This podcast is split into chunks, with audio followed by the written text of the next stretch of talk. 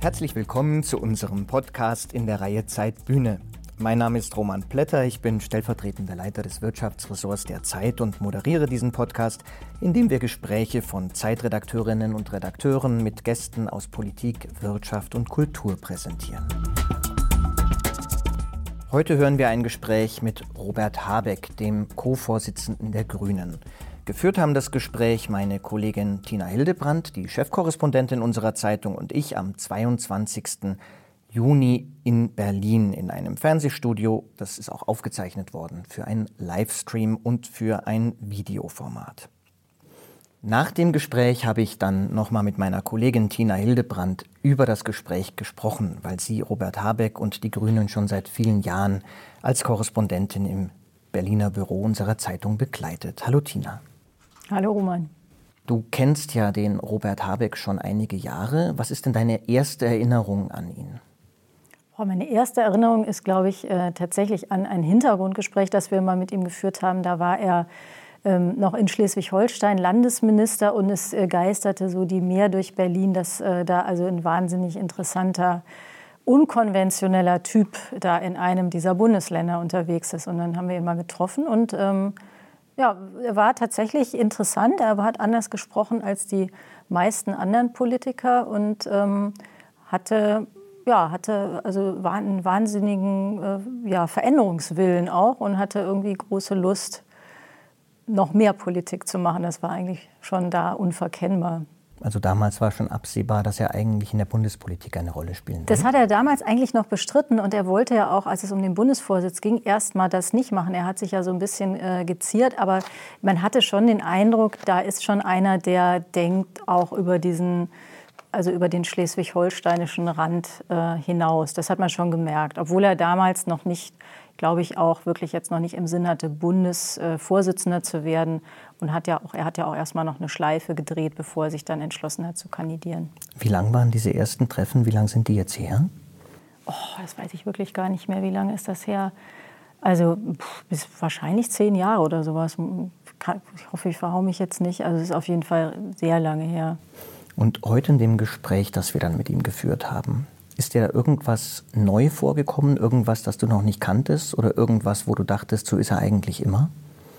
Na, ich hatte den Eindruck, er hat ganz gut wieder die Kurve gekriegt. Er war ja doch, also dass er dann nicht Kanzlerkandidat geworden ist, das hat er, ist ihm ja sehr schwer gefallen. Das hat er ja auch in einem Interview bei uns gesagt. Und das musste er erst mal verarbeiten. Und ich hatte den Eindruck, er hat jetzt doch so ganz gut die Kurve gekriegt. Und ich glaube, eine Schwäche von ihm, die er auch kennt, ist, dass er schon dazu neigt, ein bisschen gekränkt zu sein. Und daran arbeitet er, glaube ich, Denn Das hat man auch gemerkt, finde ich, in den Antworten ähm, zu, der, zu den Angriffen, die es jetzt gegen die Grünen gab, wo er ja nicht irgendwie versucht hat, nicht äh, weinerlich zu sein und zu sagen, die anderen sind so gemein, sondern zu sagen, ähm, das können wir so feststellen, aber das ist unser Job, das ist unsere Aufgabe. Und da habe ich das Gefühl, er beschäftigt sich sehr damit, nicht in so eine Mimimi-Rolle zu kommen, die anderen sind alle so böse, wir haben so tolle Ideen. Das, was Tina jetzt gerade über Robert Habeck und die Grünen erzählt hat, das können Sie jetzt im Detail in den nächsten 60 Minuten hören, in eine Stunde Zeit mit Robert Habeck.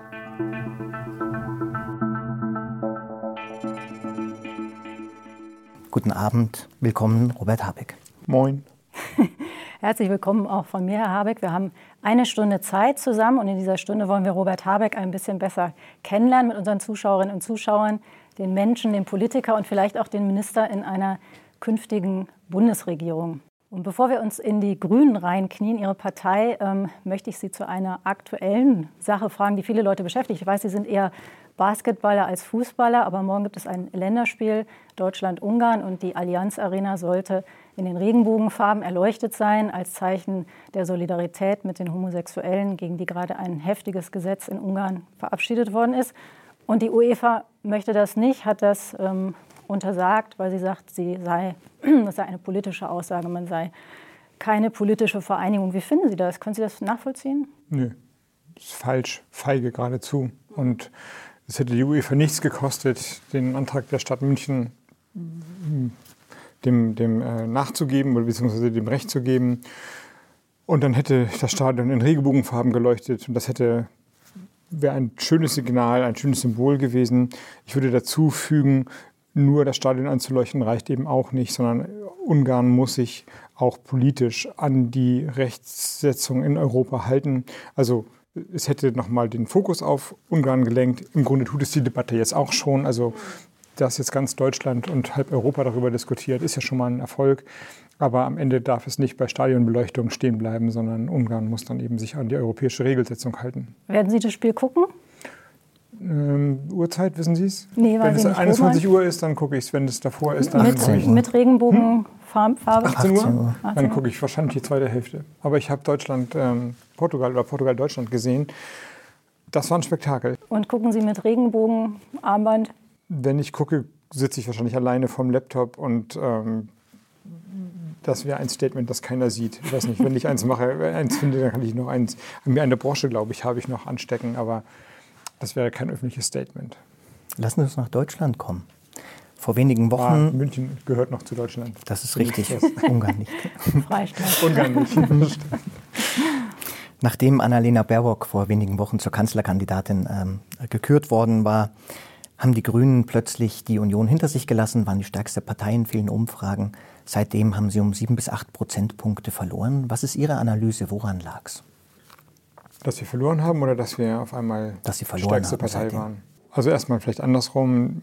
Da sind zwei Dinge zusammengekommen. Wir wissen, dass wenn wir Dinge gut machen, gute Parteitage hinlegen oder eben eine Nominierung sehr viel Öffentlichkeit ähm, erzeugen kann und Annalena Baerbock als Person sehr viel Zuspruch gewinnen kann, dass wir dann auch steigen in den Umfragen, dass wir dann so gesprungen sind, ich weiß es nicht mehr genau, vielleicht auch um fünf, sechs Punkte nach oben, die Zahlen habe ich nicht genau im Kopf. Ähm, das war nicht zu erwarten in der, in der Höhe und sicherlich auch zu schnell zu hoch. Nach, Im Nachgang gefreut haben wir uns da alle sehr, aber ähm, dann ist der Runtergang von auf 22 Prozent, und das ist ja ein sehr guter Wert, auf einmal von 28 auf 22 minus 6, sieht nicht gut aus. Also insofern würde ich im Moment sagen, dass die Umfragen ganz okay sind. Klar könnten sie ein, zwei Prozentpunkte besser sein, aber sie sind ganz okay. Wir sind bei den allermeisten über 20. Das Problem war das Momentum, also der scheinbar große Verlust, der aber auch ein Stück weit nur normalisiert hat, was davor als Vorschluss, Applaus und Lorbeer ähm, auf einmal in den Umfragen drin war. So wie Sie sagen, klingt es jetzt nach so einem natürlichen äh, Zyklus. Mal ist man oben, dann ist man unten. Die Frage ist ja, haben Sie selber auch Fehler gemacht? Ich rede jetzt nicht von den Fehlern, die es äh, im Lebenslauf der Spitzenkandidatin gegeben hat, aber es gab zum Beispiel eine Benzinpreisdebatte. Da hatte Annalena Baerbock im Grunde nur gesagt, was das Ergebnis eines Gesetzes ist, das die Große Koalition verabschiedet hat. Das äh, wäre eine Erhöhung dann um 16 Cent pro Liter Benzin. Und dann standen die Grünen da als ähm, Benzinpreiserhöher. Und sie wirkten aber komplett überrumpelt. Wie, wie passiert sowas? Waren Sie da nicht richtig vorbereitet? Also Sie haben es ja richtig dargestellt. Im Grunde ist das ausgesprochen worden, was alle hätten wissen können. Auch die veröffentlichte Meinung, der Journalismus längst wusste und weiß und was eben die Parteien, die jetzt regieren, mit beschlossen haben. Und die FDP will ja sogar noch eine höhere äh, Bepreisung haben. Die will ja alles über den Preis regeln. Also das wird dann richtig eine teure Tasse Tee. Ähm, wir waren schon gut vorbereitet. Wir konnten erklären, wie wir uns das vorstellen, wie wir unser Energiegeld, also die Rückerstattung an die Bürger realisieren wollen.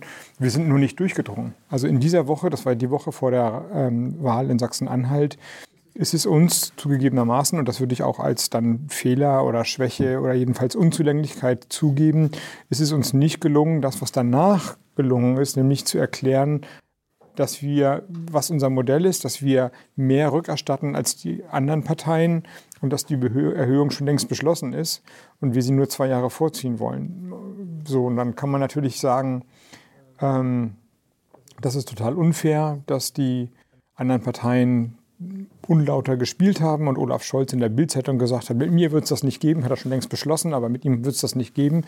Aber es ist natürlich auch nicht der Job den anderen, der anderen Parteien, uns das Leben leicht zu machen. Also diese Ungenauigkeiten gehören zum Wahlkampf dazu. Insofern die Kritik nehme ich an. Wir haben es nicht geschafft, die öffentliche Meinung so, so zu drehen, wie wir es gewollt hätten. War aber auch schwer. Dabei sind Sie aber ja eigentlich Experten. Es gab ja die Debatte um die 5 Mark in, langen Vorzeiten. Es gab den Veggie Day. Eigentlich sind Sie ja Experte und, und auch gebranntes Kind solcher Debatten. Hat, haben, Sie, haben Sie gedacht, dass die Debatte schon weiter ist? Oder hatten Sie das unterschätzt, wie sehr die Frage ähm, durch ist oder nicht durch ist, dass ein, ähm, ein ähm, ambitionierteres ähm, Klimaziel, Klimapolitik, dass die auch einen Preis haben würden, ganz konkret? Also die Selbstvergesslichkeit der anderen Parteien haben wir, die hätte ich nicht für möglich gehalten. Also das ist jetzt ein, sind wir eines Besseren belehrt worden, aber ja, das war einfach an der Grenze zur Unwahrheit und drüber hinaus. Das hätte ich nicht gedacht, dass sie sich hinreißen lassen, auch Olaf Scholz, den ich ja persönlich eigentlich schätze, sich hinreißen lässt zu so billigen Manövern. Insofern ja, an der Stelle überrascht. Aber ähm, es war wiederum auch völlig klar, dass, Sie haben es ja eben angesprochen, dass wir in einer Phase, wo wir ernsthaft ums Kanzleramt kämpfen, wo wir für, für, für eine Phase die stärkste Partei waren, vor einer Landtagswahl in den Gegenwind von allen geraten. Also dass es jetzt an der Stelle passiert, war für mich nicht vorhersehbar, aber dass es passieren würde, war völlig klar. Also insofern, ja, also ich würde im Nachgang sagen, wir werden gucken, wer den Schaden davon trägt. In der Woche haben wir den Schaden gehabt, aber nun müssen sich alle anderen dafür rechtfertigen, dass sie unlauter sind, dass sie nicht rausrücken mit der, mit der Wahrheit. Die Union hat gestern ihr Wahlprogramm vorgestellt, keine einzige Zahl drin oder kaum eine Zahl drin.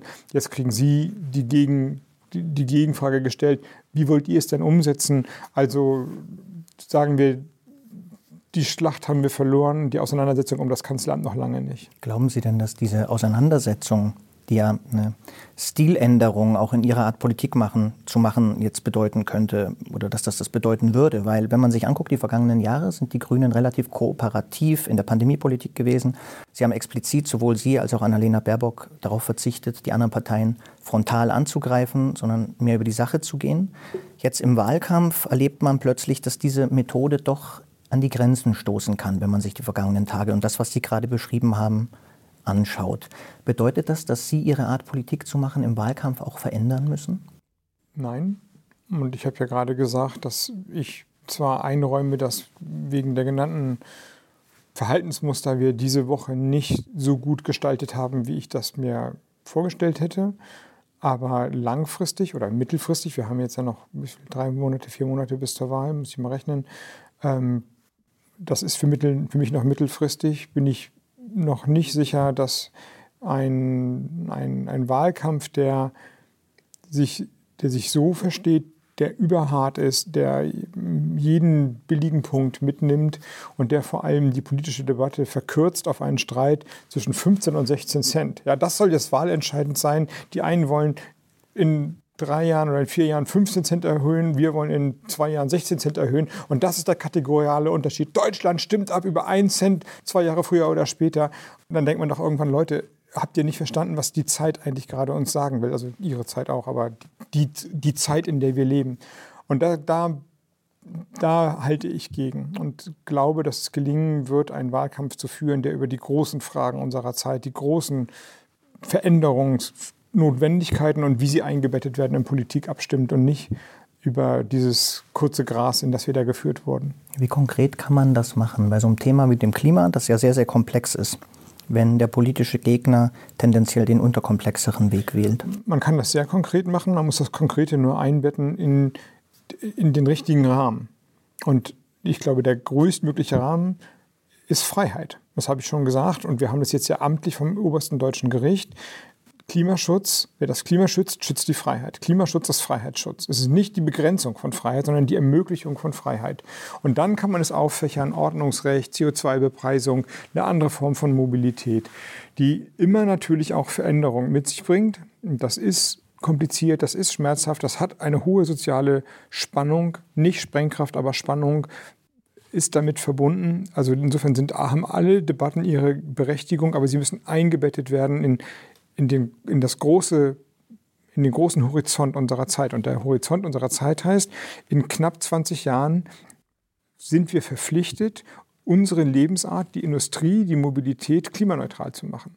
Das, was Deutschland die letzten 150, 250 Jahre reich gemacht hat, zum Wohlstand geführt hat, auch zu anderen Formen von Konflikten geführt hat. Alles, was wir kennen, wird überholt durch eine neue Form von Produktion. Und das in 20 Jahren. Und dann, dann reden wir über die Bepreisung. Also das Konkrete ist Teil ist, ist, ist Ausbuchstabierung dessen, was als Großes eigentlich genannt werden muss.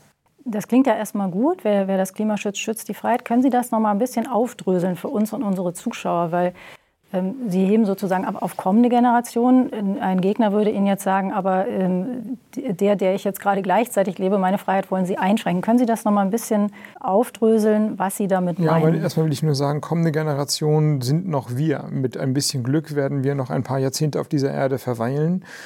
Und ähm, das heißt, wenn man heute 40 ist, dann ist man in, jedenfalls durchschnittlich in 40 Jahren immer noch da. Das heißt, die Freiheit, die wir jetzt versuchen zu verteidigen, die genießen die meisten Menschen, die heute, auf der, auf der, die heute in Deutschland und in Europa leben, ebenfalls. Also es geht nicht nur um die noch nicht geborenen Generationen, das konnte man vielleicht vor, vor 40 Jahren sagen.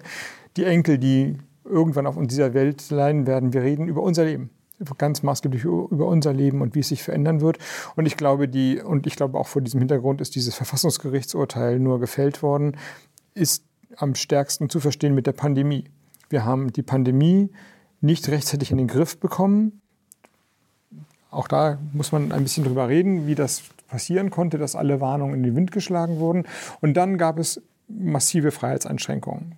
Schulen, das öffentliche Leben, Berufe, alles wurde untersagt, Freunde, Familie, man durfte seine Angehörigen im Krankenhaus nicht mehr besuchen, haben wir alles durchgestanden. Und wir dürfen nicht diesen Fehler ein zweites Mal machen, jetzt trotz aller Warnungen und die Klima Krise so eskalieren lassen, wie die Pandemie eskaliert ist. Das sagt das Gericht und das ist der Freiheitsschutz. Wenn wir uns also frei bewegen wollen, ähm, in Städten leben, wenn wir uns gesund ernähren wollen, wenn wir Sport machen wollen, mit unseren Freunden feiern wollen und so weiter, dann müssen wir jetzt sehen, dass wir die CO2-Emissionen runterkriegen. Was machen Sie denn? In, in, der Schweiz hat gerade die Bevölkerung sich gegen eine Erhöhung ähm, der CO2-Bepreisung ausgesprochen. Man könnte sozusagen, wenn man es auf Grün übersetzt, sagen, die haben sich dafür ausgesprochen zu sagen, äh, für die Selbstverbrennung, wir wollen den Kuchen jetzt essen. Was machen Sie denn eigentlich, wenn eine Mehrheit sich so entscheidet? Müsste man das dann akzeptieren als Demokrat, wenn man sagt, ähm, wir reden ja jetzt immer über Wege, die Klimaziele einzuhalten, wenn eine Mehrheit sagt, wir, wir wollen die gar nicht einhalten, wir sind nicht bereit, diesen Preis zu zahlen. Was würden die Grünen dann machen? Dann muss man das akzeptieren. Also ich meine, wir verteidigen ja oder wir schützen das Klima um die Freiheit und die Freiheit auch in einem politischen Sinn, also in einer die liberale Demokratie zu verteidigen, also eine offene, ähm, mit Regeln und Rechten arbeitende Gesellschaft bleiben zu können. Und das wäre natürlich aberwitzig, das, was man verteidigen will, davor aufzugeben. Also insofern muss man das akzeptieren. Die Antwort ist, wenn man den CO2-Preis nicht will, dann muss man halt zu anderen Mitteln greifen. Oder wenn man einen höheren CO2-Preis nicht will, dann zu anderen. Bleibt halt die Ordnungspolitik, dann sagt man, ab bestimmten Jahreszahlen werden Verbrennungsmotoren, Ölheizung, Gasheizung nicht mehr zugelassen oder eingebaut werden können. Bleibt die Förderungspolitik, man kann mehr Geld in die Hand nehmen, wenn es nicht über den CO2-Preis, also die Steuer geht, kann der Staat ähm, Subventionen für Veränderungen auszahlen. Das führt natürlich dann zu einer Kreditaufnahme, also muss das Geld irgendwie aufgebracht werden. Aber es gibt eben nicht nur das eine Politikinstrument und wenn man das eine nicht will, dann muss man umso stärker zu anderen Aber jetzt greifen. reden Sie über Instrumente. Was ist, wenn, müsste man es auch akzeptieren, wenn eine Bevölkerung, und so könnte man das auch interpretieren, in der Schweiz zu dem Ziel grundsätzlich Nein sagt. Die, die Abstimmung hätte jetzt auch über ein anderes Instrument äh, stattfinden können. Jede, jedes Instrument hat ja seinen Preis. Das kann man nicht mehr wirklich akzeptieren, weil die Weltgemeinschaft sich verpflichtet hätte, das 1,5 Grad Ziel anzustreben, also Paris einzuhalten unter 2 Grad, nach Möglichkeit 1,5. Das, dem sind jetzt alle Staaten verpflichtet, Deutschland auch. Es gibt ähm, eine Berechnung, was das in den nationalen Kontingenten bedeutet. Das unterstelle ich jetzt, wird es auch für die Schweiz geben, weiß ich jetzt nicht, aber gibt es eigentlich für jedes Land. Und daran muss sich gehalten werden, sonst bricht man Völkerrecht. Also man wird rechtsbrüchig, wenn man es nicht tut. Deswegen, man muss nicht zur CO2-Bepreisung greifen, aber man kann nicht sagen, wir, wir glauben nicht an den Klimawandel. Der Zug ist abgefahren. Das Ob ist entschieden. Das Wie ist verhandelbar, aber das Ob ist ähm, nicht mehr verhandelbar. In der Schweiz haben wir ja eine Mehrheit die sich gegen etwas ausgesprochen hat. Es gibt ja noch die Kehrseite davon, dass laute Minderheiten große Projekte blockieren. Also wenn man gerade die Energiewende, Verkehrswende sich anguckt in Deutschland, da haben wir es zu tun mit, keiner will das Windrad vor der Nase, die Bahntrasse vor dem Garten oder die Stromleitung über dem Haus. Die Frage ist, wie lösen Sie das auf? Weil Freiheit ja auch nicht bedeuten kann, dass eine laute Minderheit ihre Freiheiten durchsetzt auf Kosten der Mehrheit. Was konkret wollen Sie tun, um dieses Problem zu beheben? Nun, da kann ich ein bisschen aus der Praxis berichten, weil keiner will es falsch ist. Richtig ist, dass Windkraftanlagen, Stromleitungen, gegebenenfalls Wasserstoffleitungen, wenn dann sie in die Erde verlegt werden, Eingriffe in Natur, Landschaft und Umwelt darstellen. Und gerade bei den ähm, Gerätschaften, die höher gebaut sind, gibt es teilweise erheblichen Widerstand, teilweise aber auch nicht. Bei Wind würde ich erstmal mit anfangen, wem gehören eigentlich die Anlagen und wer profitiert davon. Und wenn die Anlagen als Bürgeranlagen errichtet werden, das ist in meinem Bundesland die Tradition, also die Anwohner, die die Last tragen, auch den Gewinn die Anlagen werfen ja Geld an, sonst, würden sie ab, sonst werden sie ja nicht gebaut werden, mitbekommen, dann findet man die vielleicht immer noch nicht schön, aber man guckt da deutlich geduldiger darauf. Wenn man allerdings sagt, das ist ein Hedgefonds aus irgendwoher, der stellt die Anlagen dahin, ich habe da nichts davon und muss da immer drauf gucken, dann wird es schon mal deutlich ähm, unangenehmer. Also erstens, wem gehört die Energieinfrastruktur? Das Zweite ist, dass dann die Aushandlungsprozesse besser oder schlechter gemacht werden können. Also nicht überall müssen Windkraftanlagen hin und auch die Stromleitungen müssen nicht in gerader Linie von A nach B, sondern sie können so gebaut werden, dass sie möglichst geringe Eingriffe in Natur und Umwelt nach sich ziehen. Es werden die richtigen Flächen ausgewiesen, beziehungsweise es wird ein Konsens geschaffen, wo eine Leitung gebaut werden kann. Das hat in meiner Amtszeit sehr gut funktioniert. Wir sind schneller gewesen als eigentlich gedacht damit und bis heute sind die großen Trassen nicht beklagt von Naturschutzverbänden beispielsweise. Nur Klagen gibt es von Anwohnern, die Entschädigungen, da geht es nur ums Geld, nicht um die Trassenverhinderung gibt es. Also man kann das auch geschickter moderieren und das ist eigentlich die Pointe von allem. Eine Politik, die sagt, das ist dringlich, jetzt habe ich die Macht, jetzt habt ihr nichts mehr zu sagen, ich, jetzt, ich bin jetzt hier der König und bestimme über alles, nämlich auch über euer Leben, die wird scheitern.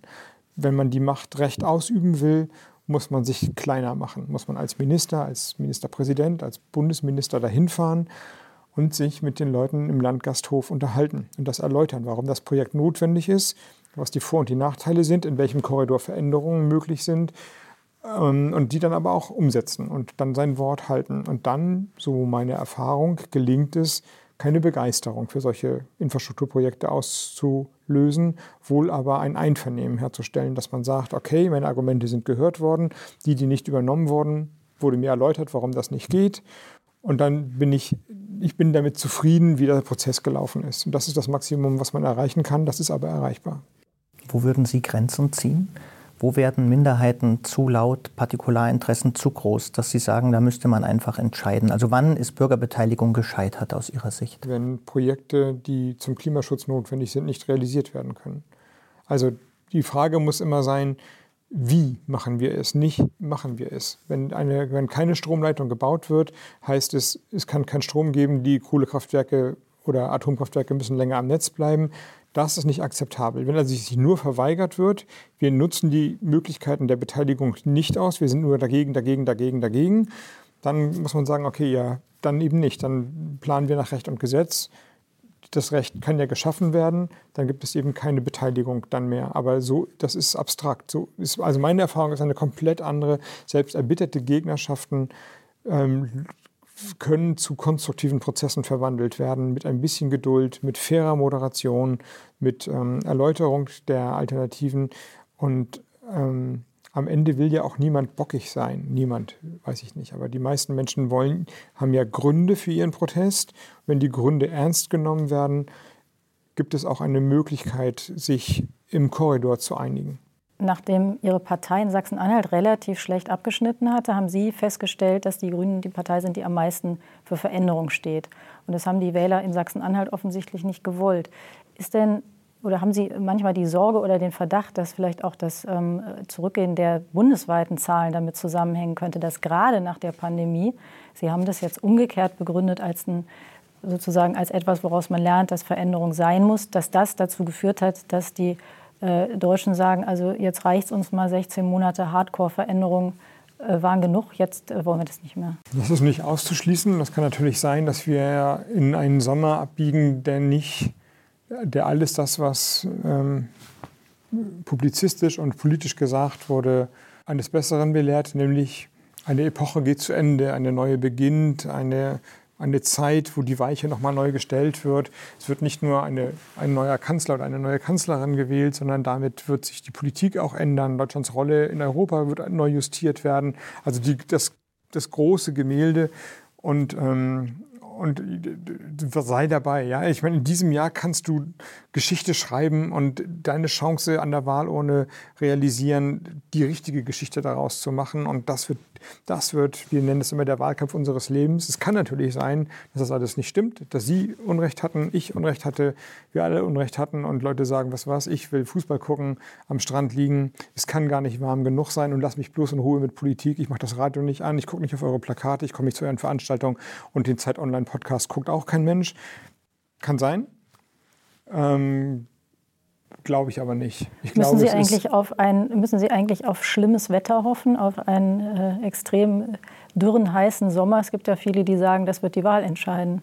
Das wäre traurig, wenn es so wäre. Also wenn natürlich beeinflussen Entscheidungen oder Dinge, Ereignisse von außen immer politische Diskussionen. Aber es wäre traurig, wenn Politik sich darauf verlassen würde, wie das Wetter wird. Ich meine, dann können wir den Laden auch dicht machen. Nein, nein, das ist schon unsere Aufgabe, also die meiner Partei und die mitbewerbenden Parteien werden das für sich genauso analysieren, selbst für gutes Wetter zu sorgen, also die richtige Stimmung, den Rückenwind zu erzeugen. Das ist, ähm, das, das wäre völlig absurd und albern zu sagen, wir sind auch nur Fähnlein im Wind, aber wenn es zehn Tage über 30 Grad wird, dann werden die Leute sagen, ist schon dringlich für den Klimaschutz zu stimmen. Das müssen wir schon selber erklären. Und auch bei, bei 15 Grad und Dauerregen müssen wir ein Bombenergebnis machen. Sie sprachen gerade vom Wahlkampf Ihres Lebens. Ähm, kurz nach der Ausrufung von Annalena Baerbock haben Sie bei der Zeit bei uns im Interview einen Satz gesagt zu Ihrem gegenseitigen Verhältnis. Ich äh, lese den mal vor. Natürlich wird sich das Rollenverständnis verändern müssen. Es ist ein Moment, der die Dinge neu formatiert. Wie das wird, ist noch nicht ganz klar. Jetzt sind so ein paar Wochen vergangen. Wie hat sich Ihr Rollenverständnis seitdem verändert? Wie hat sich das neu formatiert? Da habe ich jetzt nicht dauernd drüber nachgedacht, aber wenn ich das hier öffentlich nachholen darf, dann würde ich denken, dass äh, ich ein bisschen mehr Prozentanteile nach innen arbeite und Annalena natürlich wegen der herausgehobenen Rolle als Kanzlerkandidatin noch stärker als vorher und auch stärker als ich im öffentlichen Fokus steht. Aber in Wirklichkeit standen Sie jetzt eigentlich sehr stark im öffentlichen Fokus. Mal ganz ehrlich, wie ätzend ist das? Im Grunde, erst haben Sie die Grünen zu einer sehr starken Partei gemacht. Dann ähm, haben Sie Annalena Baerbock sehr viel Raum gegeben. Dann ist sie immer erfolgreicher und beliebter geworden und äh, so groß, dass sie am Ende dann die Kanzlerkandidatin geworden ist. Und Sie haben auch eingeräumt, dass Ihnen das nicht leicht gefallen ist, das ähm, nicht zu machen. Dann lief es nicht so gut aus verschiedenen Gründen. Und jetzt ähm, sind Sie im Grunde wieder der, der die Scherben einsammelt. Sie waren in den ganzen Wahlsendungen nach, der, ähm, nach dem schlechten Abschneiden der Wahl. Sie haben viel erklärt. Ist das nicht eigentlich ein bisschen, bisschen frustrierend oder ist es gut, weil Sie das Gefühl haben, Sie werden das gebraucht? Das ist normal. Also das ist alles normal, dass man für einen Moment sich schütteln muss, wenn die Dinge nicht so laufen, wie man sich das selber vorgestellt hat, glaube ich, ist normal, dass man aber geschüttelt dann wenn man Kapazitäten, Kraft und Einladungen hat, die annimmt und für den Erfolg der gemeinsamen Sache versucht, das Beste zu machen, ist auch normal. Also, dass das nochmal umentschieden wird, ist ausgeschlossen. Absolut, ja, klar. Dann lassen Sie uns doch, bevor wir zum Inhalt, dem Wahlkampf der nächsten Regierung kommen, äh, einmal über Sie persönlich sprechen. Äh, und so, dass Sie unsere Zuschauerinnen und Zuschauer Sie ein bisschen besser kennenlernen. Ich habe den Eindruck, das haben wir die ganze Zeit gemacht. Dann warten Sie mal ab. Ja, ähm, wir fangen mal an mit einem Aufwärmprogramm. Wir nennen Ihnen immer zwei Begriffe. Sie entscheiden sich spontan für einen von beiden. Zweimal dürfen Sie weiter sagen. Also Sie haben zwei Joker. Ja? Wie viele Fragen gibt es denn? Ach, nicht so viele. Also wie, viele, so viele. Wie, viel, wie sparsam muss ich mit meinen Jokern sein? Ja, das, das ist sagen wie, wir nicht. wie ein ah, Wahlkampf. Okay, Man weiß nicht genau, wie es ausgeht. Okay. Tanzen oder stehen? Äh, tanzen. Wählerinnen und Wähler oder Wählende? Wählerinnen und Wähler. Armin Laschet oder Olaf Scholz? Olaf Scholz. Olaf Scholz oder Christian Lindner? Olaf Scholz. Helm oder freihändig? Freihändig. Finanzministerium oder Umweltministerium? Weiter. Joschka Fischer oder Jürgen Trittin? Weiter. Precht oder Sloterdijk? Precht. Haustier oder Zimmerpflanze? Haustier. Großer Fisch im kleinen Teich oder kleiner Fisch im großen Teich? Ein kleiner Fisch im großen Teich. Kopf oder Bauch? Bauch. Allein oder in der Gruppe? In der Gruppe. Das war das Aufwärmprogramm. Und jetzt haben wir noch ein paar Fragen zu Ihnen als Person mit der Bitte um kurze Antworten. Wer ist Ihr bester Freund? Name oder Umschreibung? Wie Sie mögen. Äh, wenn ich jetzt keine anderen Freunde verliere, Christian Dittmann, ein Schulfreund von früher. Olaf Scholz hat gesagt, seine Frau, das könnte man bei Ihnen auch denken, Ihre Frau ist Schriftstellerin, so wie Sie früher auch Schriftsteller waren. Sie haben nach Freund gefragt. Ich, ja, ich höre gegenderte Sprache das war schon mit. Seine Antwort, gut, Sie sind Sie weiter, genau. Sie haben mit Ihrer Frau nicht nur ähm, vier Söhne großgezogen und sich die Erziehung äh, geteilt, sondern Sie haben auch früher zusammen Bücher geschrieben. Wie teilen Sie mit Ihrer Frau die Politik? Indem sie mir immer wieder sagt, es ist nur Politik. Mhm. Also. Und dann reden Sie über was anderes? Nee, wir reden schon natürlich. Ich meine, das ist mein Alltag, mein Leben und das nehme ich schon mit nach Hause. Und im Guten wie im Schlechten und manchmal auch in der Ratlosigkeit. Und dann reden wir darüber, aber wir reden nicht permanent darüber und wir reden vor allem dann nicht aus einer Innenperspektive darüber. Also wenn man sich, im, sich überlegt, was ist das Richtige für den Wahlkampf, wieso sind bestimmte Sachen gut oder schlecht gelaufen und man redet mit den Leuten darüber, die das gleiche erlebt haben, dann hat man ja häufig eine sehr ähnliche Perspektive, also so eine Art Gruppenblindheit, die gibt es ja schon im politischen Bereich. Und das wird dann dadurch sehr stark konterkariert und aufgebrochen und vieles wird dann relativiert und anders eingeordnet. Also ist sie auch eine Ratgeberin? Würde ich sagen, ja. Mhm. Haben Sie ein Auto? Hatte ich aber. Aber jetzt seit zwei oder drei Jahren brauchten wir es nicht mehr. Und Was war das letzte für eins? Das vorletzte war ein Dacia Logan, so ein Siebensitzer, ziemlich eng. Die Kinder waren viel zu groß da drin, aber als wir es gekauft hatten, passen die noch alle rein. Und danach gab es noch mal so zwei, ich würde mal sagen Gurken, also die so, ja, die so zum Verheizen da waren. Und ich weiß nicht mehr, was das war. Das eine war ein Polo, glaube ich, wenn ich mich daran erinnere. Aber die waren nichts wert. Die sind einfach, äh, fahrbare Untersetzer gewesen. Womit haben Sie Ihr erstes Geld verdient? mit Zeitungsaustragen. Wie alt waren Sie dann? 13 vielleicht oder so. Das war fast Kinderarbeit. Nee, das dürften, darf man heutzutage, ne? Ich glaube ja.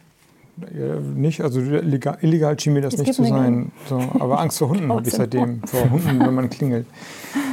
In verschiedenen Texten über Sie heißt es, dass Ihre Eltern Flüchtlinge gewesen seien.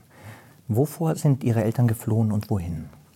Na, direkt vor der, äh, vor der vorrückenden Front.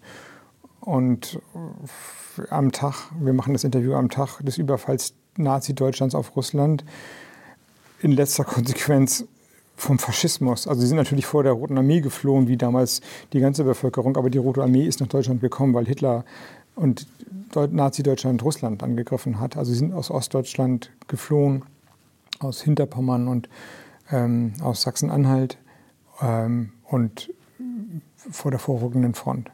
Nach wo sind Sie geflohen? Nach äh, Schleswig-Holstein. Nee, meine Mutter, die Familie meiner Mutter erst an dem Bodensee und die Familie meines Vaters nach Schleswig-Holstein. Und hat Sie das sehr geprägt? War, hat Sie das sehr beeinflusst, die, diese Tatsache oder dieser Hintergrund Ihrer die Eltern? Die Flucht, mich? Die Geschichte Ihrer Eltern. Also diese, das ist ja ein traumatisches Erlebnis. Also die Geschichten haben mich immer begleitet von getrennten Familien und gefallenen Großvätern. Aber ich glaube nicht, dass sie, das weiß man ja immer nicht, welche Geschichten der Familie einen wie geprägt haben, weil man dann vielleicht was ausblendet. Also das wissend, dass ich jetzt vielleicht die falsche Antwort gebe, würde ich sagen, nein, das hat mich nicht in einem tieferen Sinne beeinflusst. Angenommen, Sie könnten etwas zurücknehmen, das Sie mal gesagt haben. Was wäre das? Ein Witz über meine Französischlehrerin in der 11. Klasse, würde ich sagen, den ich hier nicht wiederholen möchte. Und von dem ich hoffe, dass sie ihn nie gehört hat. Aber der ist mir noch heute peinlich. Das Sie nachher an. Sie waren Schriftsteller, bevor Sie Politiker wurden. Sind Sie ein besserer Schriftsteller oder ein besserer Politiker? Besserer Politiker. Warum? Weil ich hier als Politiker sitze würde ich denken. Wer war Ihr Nein, ich kann das ein bisschen. Also ich, die Frage ist ein bisschen schwer zu beantworten, weil ich ja seit jetzt na, 12 oder 13 Jahren einfach nicht mehr Schriftsteller bin. Das heißt, ich weiß nicht, welche Bücher ich geschrieben hätte oder wie gut oder wie schlecht sie geworden sind. Aber ich bin ja noch Politiker, weil ich merke, also weil es gelingt, weil es mir Freude macht, weil bestimmte Prozesse, Dinge, Ideen sich materialisieren lassen. Und wenn ich politisch nicht das Gefühl hätte, ich würde nichts bewirken, dann würde ich halt was anderes machen, vielleicht wieder schreiben. Aber es gibt eben keinen Grund, aus der Politik auszuscheiden. Für mich ganz im Gegenteil, gerade in dieser Zeit, in diesem Jahr gibt es keinen Grund dafür, sondern eher im Gegenteil. Und das scheint ja dafür zu sprechen, dass das die richtige Entscheidung war. Wer war Ihr Lieblingskanzler und warum? Ich vermute Willy Brandt, ohne dass ich die Zeit live erlebt habe, aber die, die Berichte auch nach, im Nachgang darüber, die Bereitschaft, Dinge neu zu machen, sich, seiner Partei was zuzumuten und die Kombination aus, ähm, naja, Normalsein und große Gedanken zulassen, die finde ich noch heute faszinierend. Jetzt kommt es. Ich hoffe, ich kriege das hier fehlerfrei hin.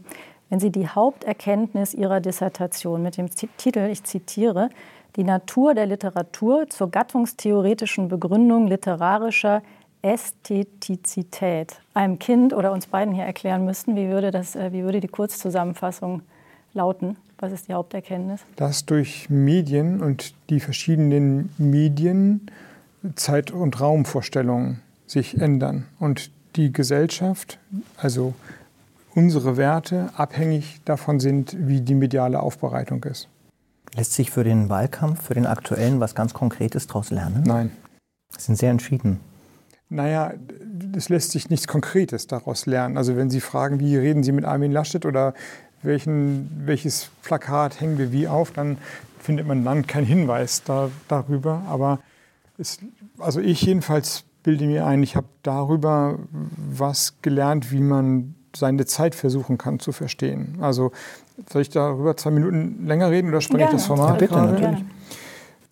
Ähm, Hegel, der deutsche Philosoph Hegel, hat in seiner Ästhetik, davon, das ist sozusagen die Grundfolie, ähm, abgeleitet, wie sich der Weltgeist, also das ist immer die, das Zeitverständnis der jeweiligen Gegenwart, in den verschiedenen Kunstformen widerspiegelt. Also im alten Ägypten hat man riesige Pyramiden gebaut. Warum? Weil der Zeitgeist die, die, weil die Natur das Bombastische war. Alles war fremd, alles war groß, alles musste äußerlich gefasst werden. Deswegen war Gott in den Pyramiden, in diesem Fall der Pharao als Gottmensch, was auch immer. Und dann gibt es quasi so Hegel eine Verinnerlichung. Die nächsten Bauwerke, die griechischen Tempel waren dann schon Lichter, man konnte sie betreten. Sie waren nicht einfach Klötze in der Wüste, sondern man konnte reingehen. Aber es war noch die Ästhetik, die, die, der Spiegel der Gesellschaft war noch baulich gefasst. Dann gab es Musikformen, man hat den Raum zum Klingen gebracht, dann gab es Textformen, es wurde verinnerlicht, der Raum war auf einmal im Kopf und so wurden die Menschen immer subjektiver, beziehungsweise sie wurden subjektiver und haben sich ihre Kunstformen dafür geschaffen, so dass man, wenn man ein Buch liest, auf einmal nur noch mit sich selbst im Raum alleine ist.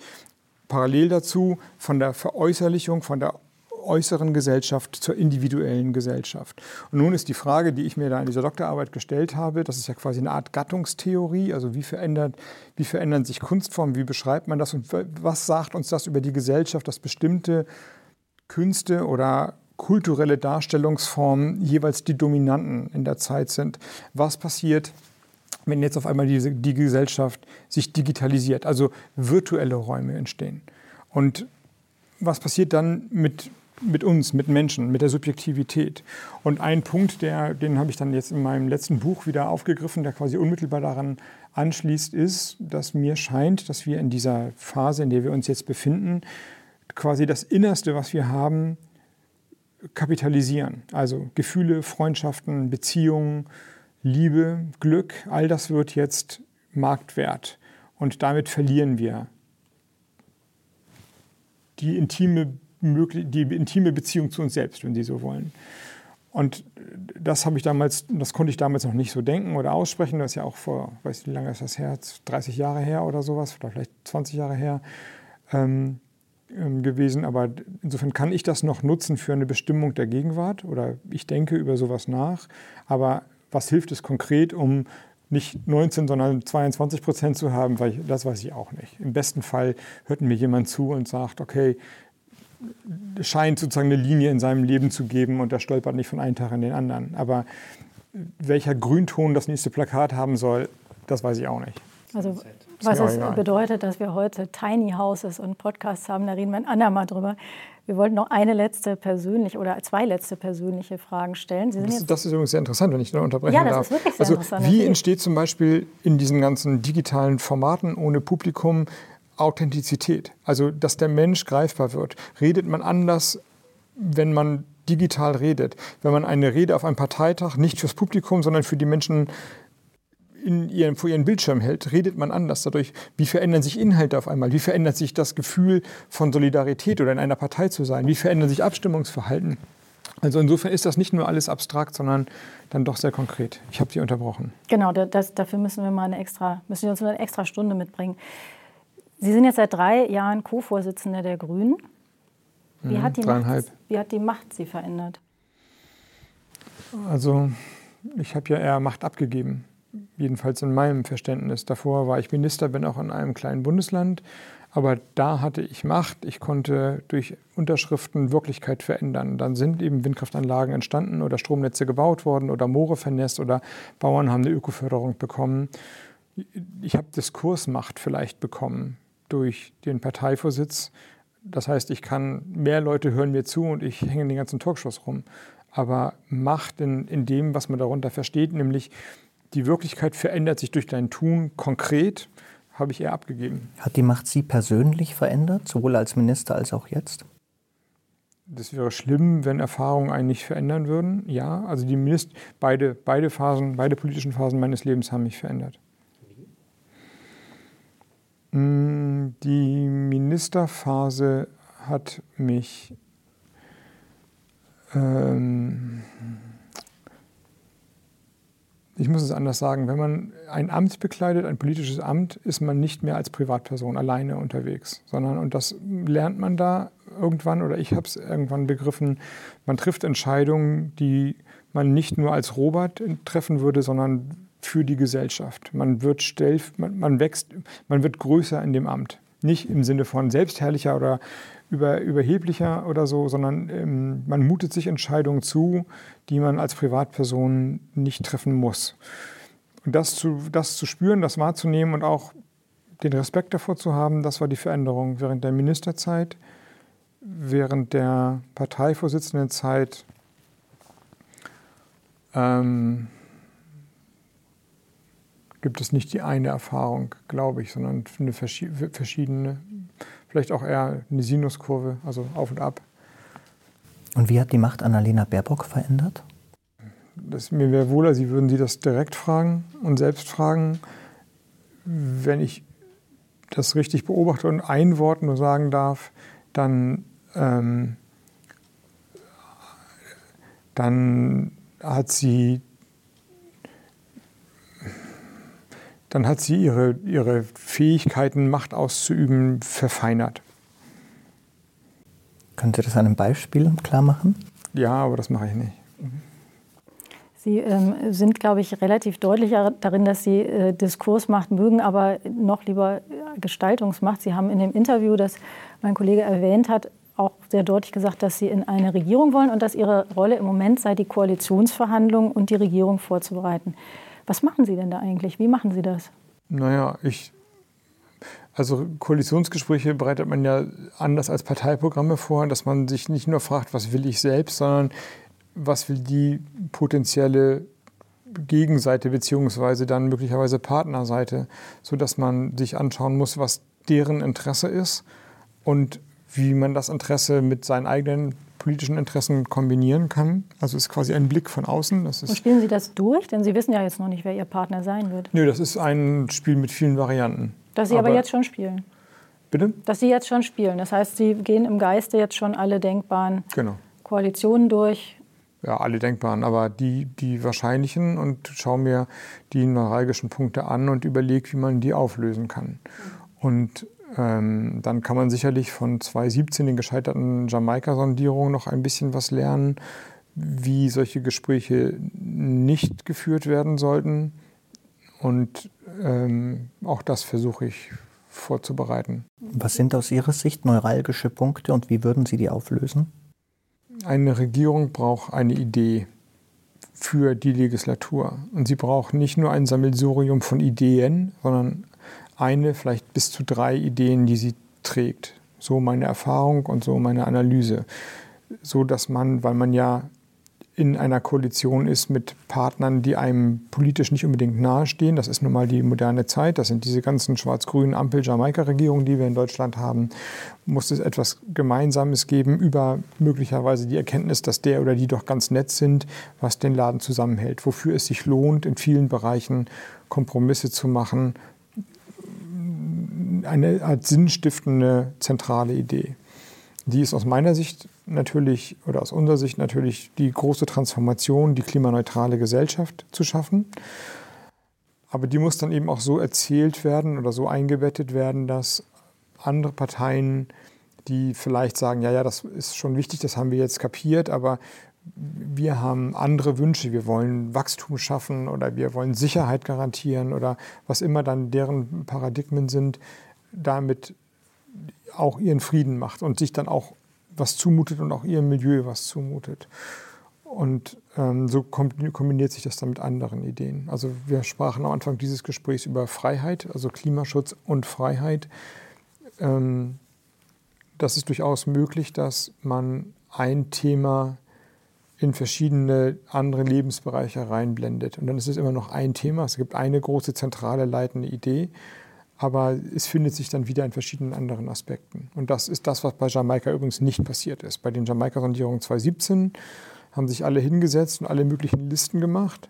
Und aus der Schnittmenge der Listen sollte dann entschieden werden, ob die Regierung funktionieren kann oder nicht. Also es gibt geraten 194 Themen und wenn 87,5 Themen gemeinsam gehen, dann kann man es machen, aber wenn es nur 83 sind, dann kann man es nicht machen.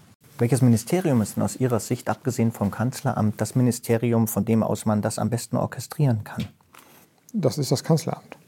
Und abgesehen vom Kanzleramt? Ja, aber das Kanzleramt ist dazu da, dass es das ist die Dirigentenstelle. Und wenn die Dirigentenstelle nicht funktioniert, dann kann das Orchester, dann kann auch die erste Geige vielleicht versuchen, das Schlimmste zu verhindern, aber dafür ist nun mal der Dirigent da. So. Ich glaube, worauf der Kollege hinaus wollte, ist, ich welche habe schon Geige verstanden, worauf er hinaus Sie denn spielen? Es heißt, ich wollte da nicht darauf hinaus. Aber wir fragen trotzdem, wenn man sich äh, im Moment so umhört, dann äh, hört man oft, Sie würden sich darauf vorbereiten, Finanzminister zu werden. Ist ja, das so? Wissen Sie, wenn man morgen bin ich beim Bauerntag, danach heißt es wieder Landwirtschaftsminister werden. Nee, wenn ich in der Ukraine bin, nee, will das ich hält sich schon hartnäckig. Also diese, ähm, diese Variante hält sich schon hartnäckig. Wäre das ein Interesse? Ich meine, das ist ein Amt mit maximaler Gestaltungskraft. Sie sind nicht die erste Geige, aber Sie verteilen das Geld, mit dem dann Dinge das ermöglicht werden. Das Finanzministerium ist in allen Regierungen ein Schlüsselministerium. Ich komme aus einer Landesregierung, wo wir das Finanzministerium hatten und meine Kollegin Monika Heinold hat über das Finanzministerium in alle Politikbereiche ähm, mit rein bestimmen können. Entweder gibt es Geld oder es gibt kein Geld. Also das hat sie sehr fair gemacht und hat dadurch dann ja auch viele Dinge ermöglicht. Ja, das Finanzministerium ist, weil es, es ist ja quasi ein Querschnittsministerium. Und dadurch ist es sehr, sehr mächtig. Das ist natürlich so. Und Sie würden sich das zutrauen? Sie wären wahrscheinlich jemand, den man in erster Linie, ich Sie sind kein Zahlenmensch, nicht ähm, dem Finanzministerium zuordnen würde. Ähm, ich verbiete allen meinen Parteifreunden ihre Ideen, Wünsche, Träume und äh, Abneigungen gegen oder für Ministerien öffentlich zum Markt zu tragen. Und ich wäre mit dem Klammerbeutel gepudert, wenn ich das hier täte. Lassen Sie uns über Inhalte sprechen im Finanzministerium. Die Grünen plädieren in ihrem Wahlprogramm für eine Vermögensteuer. Wie hoch soll die sein? Ein Prozent mit einem sehr hohen Freibetrag, sodass niemand, der in einem Haus wohnt, das vor 40 Jahren 300.000 Euro gekostet hat und jetzt, weil es dummerweise oder glücklicherweise im Münchner Vorort steht, 1,5 Millionen Euro wert ist, da, aber man ist inzwischen Rentner da ausziehen muss. Also wir haben gesagt, wir machen einen hohen Freibetrag von 2 Millionen Euro pro Person. Das dürfte dann auch wirklich hoch sein und ähm, dann ein Prozent auf das Vermögen. Es gab ja schon eine Vermögensteuer in Deutschland, die ähm, vom Bundesverfassungsgericht in der damaligen Form kassiert wurde. Was konkret würden Sie an der neuen Ausgestaltung ändern, um diesen Ansprüchen gerecht zu werden? Ich will einmal darauf hinweisen, dass, weil Sie mit dem Finanzministerium äh, ankamen, die Vermögensteuer ist eine Ländersteuer. Sie bleibt komplett bei den Ländern. Der Bund, die Bundesregierung hätte gar nichts von der Vermögensteuer. Also man kann dadurch weder Ausgaben für den Klimaschutz noch die Gehälter für den Zoll oder so etwas finanzieren, sondern es bleibt auf der Länderebene. Das spricht allerdings nicht dagegen, sie einzuführen, weil die Länder auch klamm sind. Gerade die sind noch viel klammer als der Bund. Und ähm, meine Argumentation für die Vermögensteuer ist, dass die Länder ja neben der Einnahme der Vermögensteuer auch die Ausgaben für die Bildung haben. Und der Bildungsbereich ist in Deutschland auch im internationalen Vergleich unterdurchschnittlich finanziert, gerade in deren Primar- und Sekundar-1-Stufen. Also je kleiner die Kinder sind, desto weniger Geld geben wir in die Bildung, je weiter sie sind, aber auch je aufgefächerter der Bildungsbereich ist. Einige haben die Schule schon verlassen oder gehen eben nicht zur Universität, umso mehr geben wir da rein. Da ist, wie alle Studien sagen, eine leider eine ähm, Abhängigkeit des Einkommens und Vermögens der Eltern vom Bildungserwerb der Kinder gibt. Nicht in jedem Fall, aber statistisch eindeutig nachweisbar, gibt es aus meiner Sicht einen guten Grund, mit der Vermögensbesteuerung die Bildung zu finanzieren. Das ist erstmal mein, meine Argumentation zu sagen, die Vermögenssteuer hat ein Recht, sie finanziert die Bildung auf der Länderebene und die Bildung muss finanziert werden. Also an der Bildung zu sparen ist nun das Idiotischste, was wir machen können, wenn man nicht sagt, das soll der Bund machen, Föderalismusreform, was die meisten Länder nicht wollen, dann muss das Geld irgendwo anders herkommen. Das Verfassungsgericht hat ja nicht gesagt, die Vermögensteuer muss abgeschafft werden, weil sie nichts für die Bildung tut, Nein. sondern weil die Bemessungsgrundlagen problematisch waren. Genau, Sie haben gesagt, dass die ähm, Immobilien und andere Besitze ungleich erfasst werden und deswegen es Ungerechtigkeit darin gibt. Sie haben übrigens dann nicht gesagt, also sie ist noch gar nicht abgeschafft, sie ist nur ausgesetzt und ähm, Sie haben auch nicht gesagt, ihr müsst sie aussetzen. Sie hatten nur das Verfassungsgericht, Kirchhoff, glaube ich, war das damals, hat nur gesagt, ihr müsst ähm, es gerecht, die, die Bemessungsgrundlagen gerecht machen. Und daraus wurde dann, dann machen wir es eben nicht. Dafür gibt es ja gar keine Zwangsläufigkeit. Und inzwischen ist es vergleichsweise einfacher geworden, die Vermögen zu erfassen, die großen Vermögen zu erfassen. Also Immobilien Wertschätzung kann man inzwischen über den, über den Spiegel der Eigentumsverhältnisse, also über die Häuser rüberlegen.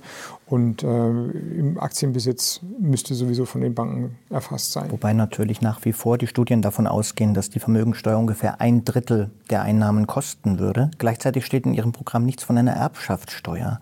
Warum eigentlich? Wir haben das mit aufgenommen als Beispiel, dass wir auch für andere Möglichkeiten offen sind, ähm, die Vermögensungleichheit ein Stück weit geringer zu machen in Deutschland. Das liegt einfach daran, dass die Erbschaftssteuer gerade reformiert wurde. Und wenn man das mitbekommen hat, ich damals im Bundesrat, dann hat man wenig Fantasie, dass da nochmal großes Engagement reingesteckt werden würde.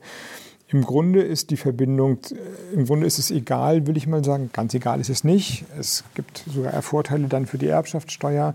Ob man 30 Jahre lang 1% Vermögensteuer nimmt oder alle 30 Jahre 30% Erbschaftssteuer, nur um mal Zahlen in den Raum zu stellen, kann man ja alles ein bisschen anders rechnen. Ist eigentlich egal. Es kommt beim gleichen bei raus. Also die Erbschaftssteuer ist dann ja auch eine Vermögensbesteuerung, nur eben immer bei Generationenübergabe.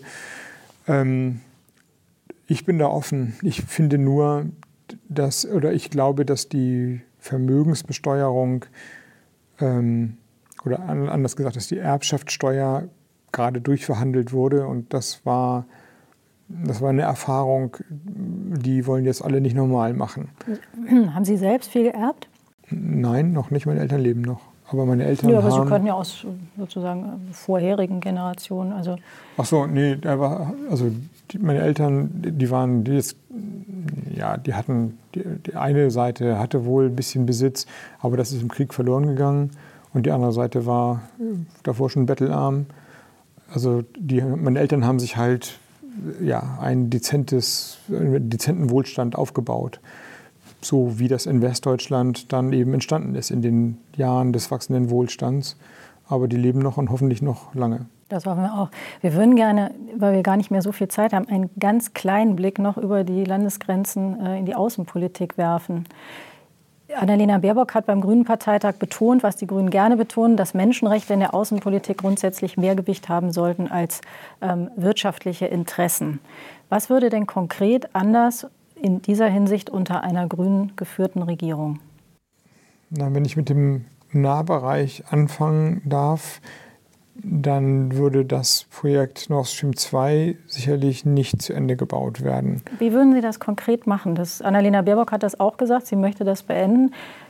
Sie sind jetzt im Kanzleramt als Partei. Wie beenden Sie das? Noch ist es ja nicht zu Ende gebaut. Die Frage ist, ob dann Rechtsansprüche jetzt schon angemeldet werden können. Sonst ähm, wäre der zweite Weg, die Leitung unattraktiv zu machen, über das Unbundling zu gehen, also zu schauen, ob der Betrieb, also auszurechnen, wie, wenn sie zu Ende gebaut wäre, wie tatsächlich, wie hoch die Gewinnmargen auf den Betrieb wären. Und äh, im Zweifelsfall würde das dann gerichtlich durchgefochten werden. Das muss man zugeben, dass es sein kann, dass es dann also Klageersatzansprüche geben würde von den Firmen. Aber die müssen nicht so hoch sein, wie die Szenarien dargestellt werden. Das heißt, ist das für Sie ein Punkt, der sehr, sehr wichtig wäre in Koalitionsverhandlungen? Ja. Mhm. Und den Konflikt, den man dann zum Beispiel mit ähm, Russland bekäme, den würden Sie kühlen Auges eingehen? Das ist gemeint mit der Frage, wie hoch man äh, Menschenrechte und Werte setzt. Und wenn man umgekehrt sagt, die sind genau so lange dann wichtig, wie wirtschaftliche Interessen nicht berührt sind, dann kann man es eigentlich auch gleich bleiben lassen. So, und Nord Stream 2 ist aus geopolitischen Gründen äh, die falsche Pipeline. Sie ist nicht im europäischen Interesse, ganz im Gegenteil. Die Ukraine gerät dadurch aus dem sicherheitspolitischen Fokus Europas so die Selbstwahrnehmung in der Ukraine. Sie fühlen sich dadurch verraten. Die anderen europäischen Länder ähm, außer Deutschland und Österreich äh, finden die Pipeline ebenfalls nicht richtig. Deutschland spaltet Europa mit dieser Pipeline und ähm, die, die Möglichkeiten oder die, die immer dann, wenn, also Belarus beispielsweise oder auch die, äh, den Mordanschlag auf Nawalny, immer wieder gibt es Momente, wo man sagen kann, hier sieht man doch, dass Russland sowieso den Konflikt oder Konflikte eskaliert. Äh, die möglichen Angriffe oder die Versuchungen, die Versuche, die es gibt, sich in den deutschen Wahlkampf einzumischen, sprechen da auch eine Sprache. Also ich bin, ich bin sehr dafür, dass man versucht, mit Russland on speaking terms zu kommen, dass man diplomatische Bemühungen hochhält. Aber wenn man erkennt, dass der Druck nicht ausreicht und man hat diese Pipeline, die wir nicht brauchen, energiepolitisch nicht brauchen, dann kann man sie doch nehmen, um ähm, die diplomatischen Kräfte zu bündeln. Diese Speaking Terms sind aber ja genau eine, eines, einer der Gründe, weshalb viele anders argumentieren als Sie und sagen, wir brauchen Russland, wir müssen mit Russland reden, wir können viele Konflikte, Beispiel Ukraine ohne Russland, schlecht lösen. Also würden Sie sagen, in der Ukraine sind wir eigentlich an dem Punkt angelangt, wo man sagen muss, die, die bisherige die bisherige Politik funktioniert so nicht, wir sollten die jetzt beenden. Wir sollten auch so einen Preis akzeptieren, weil wir ohnehin nicht viel erreichen. Also in der Ukraine ist es so, dass die diplomatische Initiative, die Frau Merkel und Macron nach 2015, 2014 ähm, unternommen haben, das Normandie-Format und dann das Minsker Abkommen, im Moment sich völlig in einer Sackgasse befinden. Es gibt zwar immer wieder Gespräche, aber die gehen überhaupt nicht äh, voran. Die Kontrolle durch die USZE findet auf der Seite, auf der, ähm, auf der von russischen Separatisten oder auf der Seite von Separatisten, die von Russland unterstützt werden sollten, nicht mehr statt. Ähm, sodass dass man eigentlich unterstellen muss, dass das nicht gewollt ist. Das sagen auch alle. Wenn man mit den Diplomaten redet, sagen die, Leute, seid nicht naiv. Russland hat den optimalen Zustand erreicht. Da ist ein schwelender Konflikt, da werden Fakten on the ground geschaffen, da finden Umsiedlungen statt, die Krim wird langsam aber sicher zu russischem Territorium erklärt.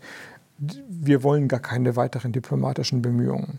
So ist der Zustand in der Ostukraine. Diese Instabilität und Destabilisierung scheint gewollt zu sein von Russland. Und da ist es dann notwendig, meine ich, die, die, die nicht nur da, sondern aber auch da, dann die ähm, Bemühungen zur Diplomatie zurückzukommen, zu verschärfen. Bevor wir leider mit Blick auf die Zeit zum Schluss und zu Zuschauerfragen kommen, gerne noch eine äh, Zukunftsfrage, die auch äh, verschiedene Studien diese Tage beschäftigt haben. Und zwar äh, stimmen Sie folgende Aussage zu. Eine sinkende Zahl junger Erwerbstätiger muss für relativ mehr Ältere die Rente aufbringen. Das ist offensichtlich der Fall. In Ihrem Programmentwurf heißt es wörtlich, der Grünen. Grundsätzlich halten wir, also die Grünen, an der Rente mit 67 fest. Wir wollen es Menschen aber leichter machen, selbst darüber zu entscheiden, wann sie in Rente gehen wollen. Also wir finden, äh, wir könnten auch nach der Wahl in Rente gehen.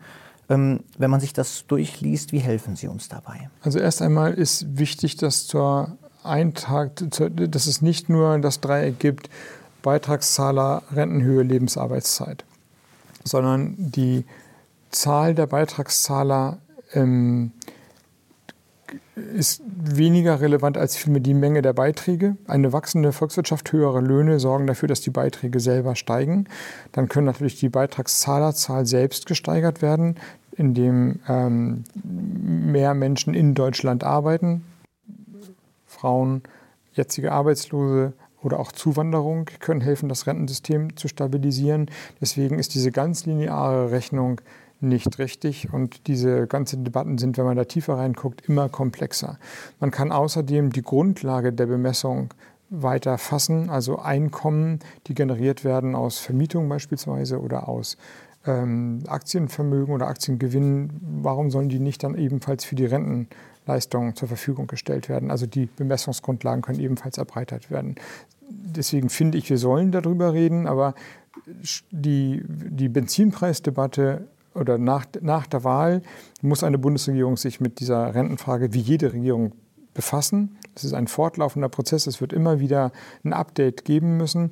Aber die Benzinpreisdebatte war jetzt kein leuchtendes Beispiel dafür, dass ein so schwieriges, verhetzbares und komplexes Thema wie die Rentenpolitik gut geeignet ist für die Wahlauseinandersetzung. Und die, die, die Darstellung entweder äh, weniger Geld oder länger arbeiten ist eben erfasst die Komplexität schon nicht. Aber ist was es die, wirklich ist es keine angeht, Kapitulation vor dem großen Thema, wenn man sagt, das ist das Generationenthema oder eines der Generationenthemen, ähnlich wie das Klima, wenn man sagt, es ist verhetzbar und deshalb gehen wir da nicht in die Konfrontation.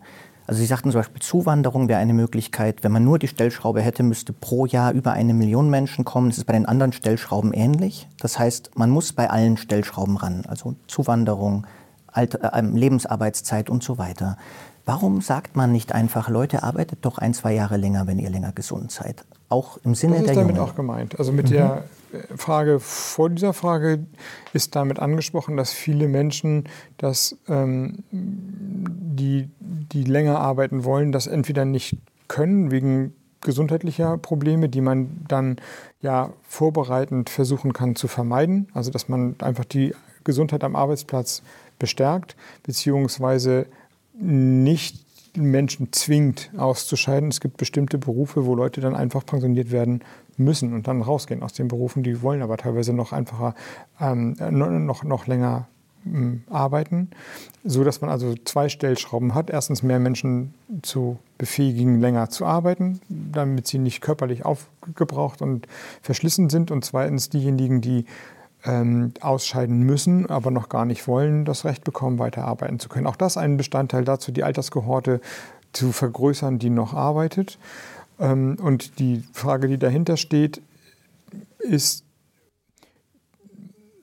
also ich, ich, ich bin, wir haben ja versucht, im Wahlprogramm eine komplexe Darstellung anzureißen.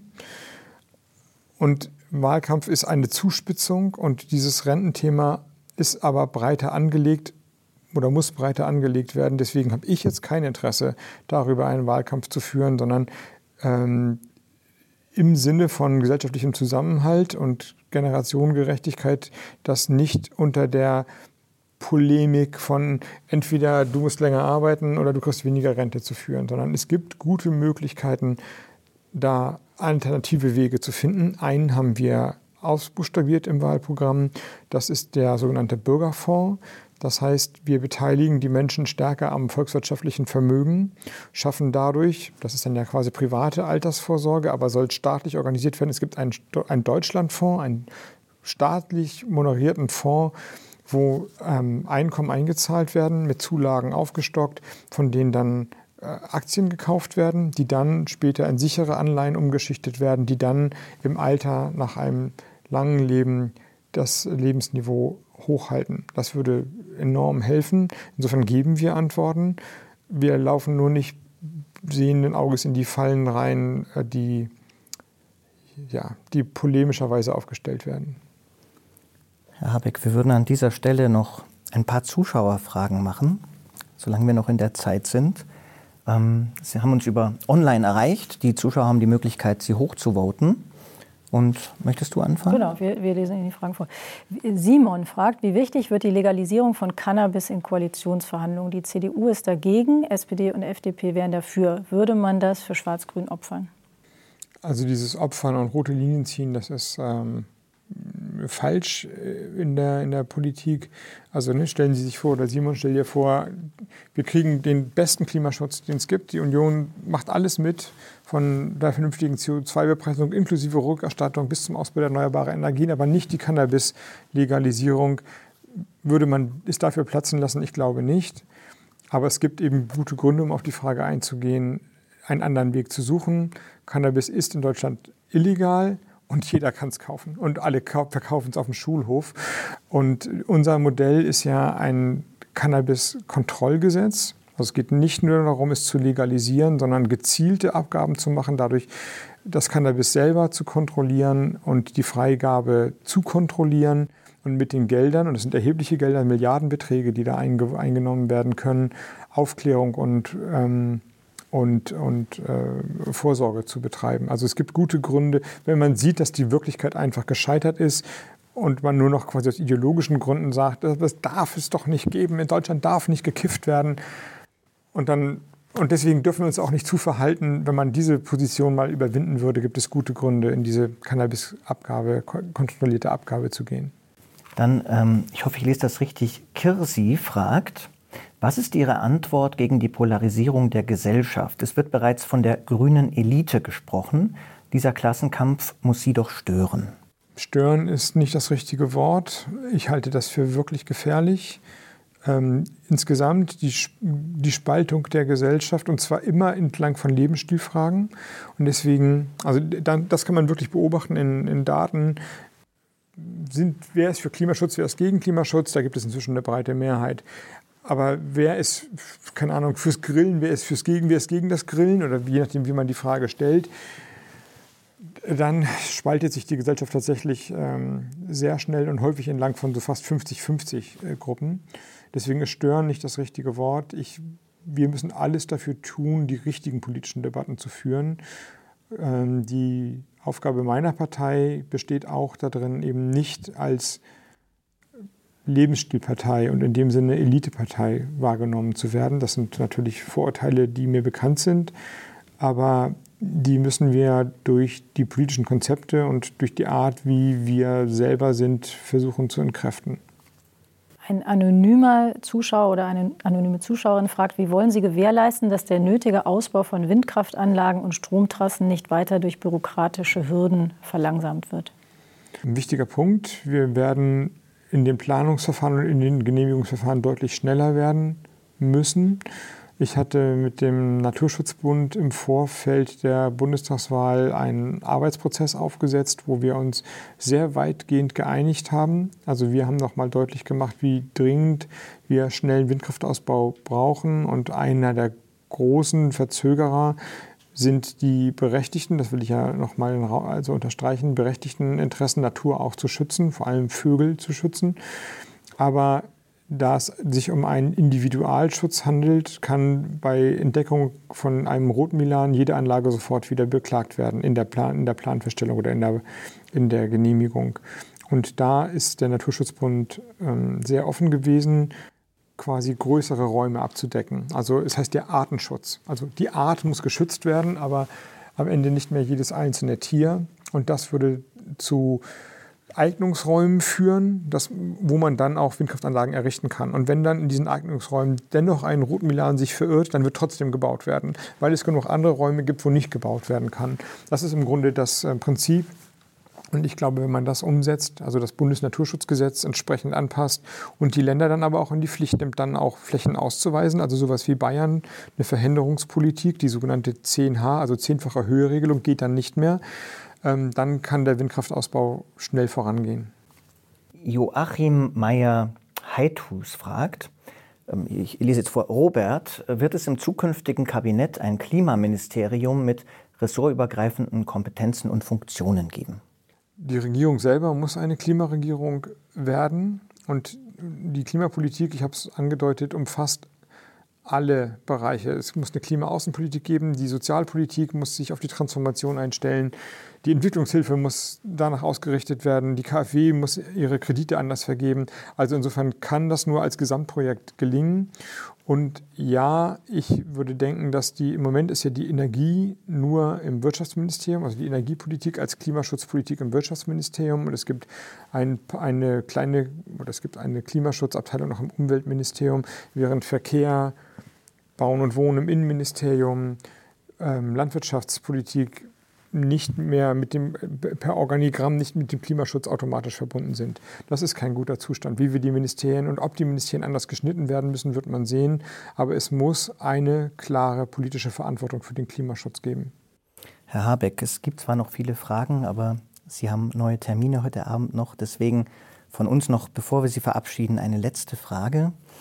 Ähm, falls Sie mit der Politik irgendwann wieder aufhören sollten, haben Sie eine Romanidee in der Schublade, die Sie noch verwirklichen wollen? Ja, mehrere. Und immer mal wieder Skizzen. Aber die gehen keinem was an. Und ich äh, werde nicht mit der Politik aufhören, um Romanideen zu, zu verfolgen, sondern wenn ich mit der Politik aufhöre, dann, weil es entweder gut ist, darauf hoffe ich, oder weil es nicht geklappt hat. Aber das hoffe ich wiederum nicht. Herr Habeck, wir danken Ihnen für das Gespräch. Danke, dass Sie sich die Zeit genommen haben, hier bei uns zu sein.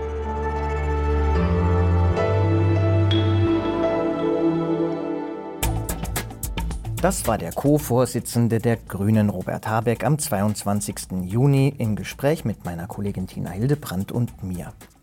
Weitere Gespräche von Tina und mir und von anderen Kollegen und Kolleginnen mit Politikerinnen und Politikern, Kunstschaffenden und anderen Personen des öffentlichen Lebens finden Sie unter www.zeit.de/zeitbühne. Mein Name ist Roman Plätter, ich bin stellvertretender Ressortleiter Wirtschaft der Zeit und ich freue mich auf das nächste Mal mit Ihnen und Zeitbühne. Danke fürs Zuhören, bleiben Sie uns gewogen und vor allem bleiben Sie gesund.